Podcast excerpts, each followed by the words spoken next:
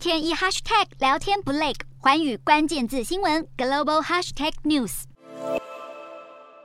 保加利亚政局目前是摇摆不定，筹组新政府的努力在二十七号宣告失败，预计今年十月国会将提前选举，这将是保加利亚在十八个月内第四次进行国会改选。好，保加利亚最大的两个政党两次都没有办法在国会两百四十席中取得执政所需的多数席位，而总统拉德夫随后责成社会党人进行最后的尝试，希望拼凑出一个执政。政联盟，但社会党人不能说服国会议员，因此让新政府破局。同时，恐怕也会加剧保加利亚的经济危机，将危及到保加利亚取得欧盟提供的五十七亿欧元复苏基金，以及二零二四年加入欧元区的计划。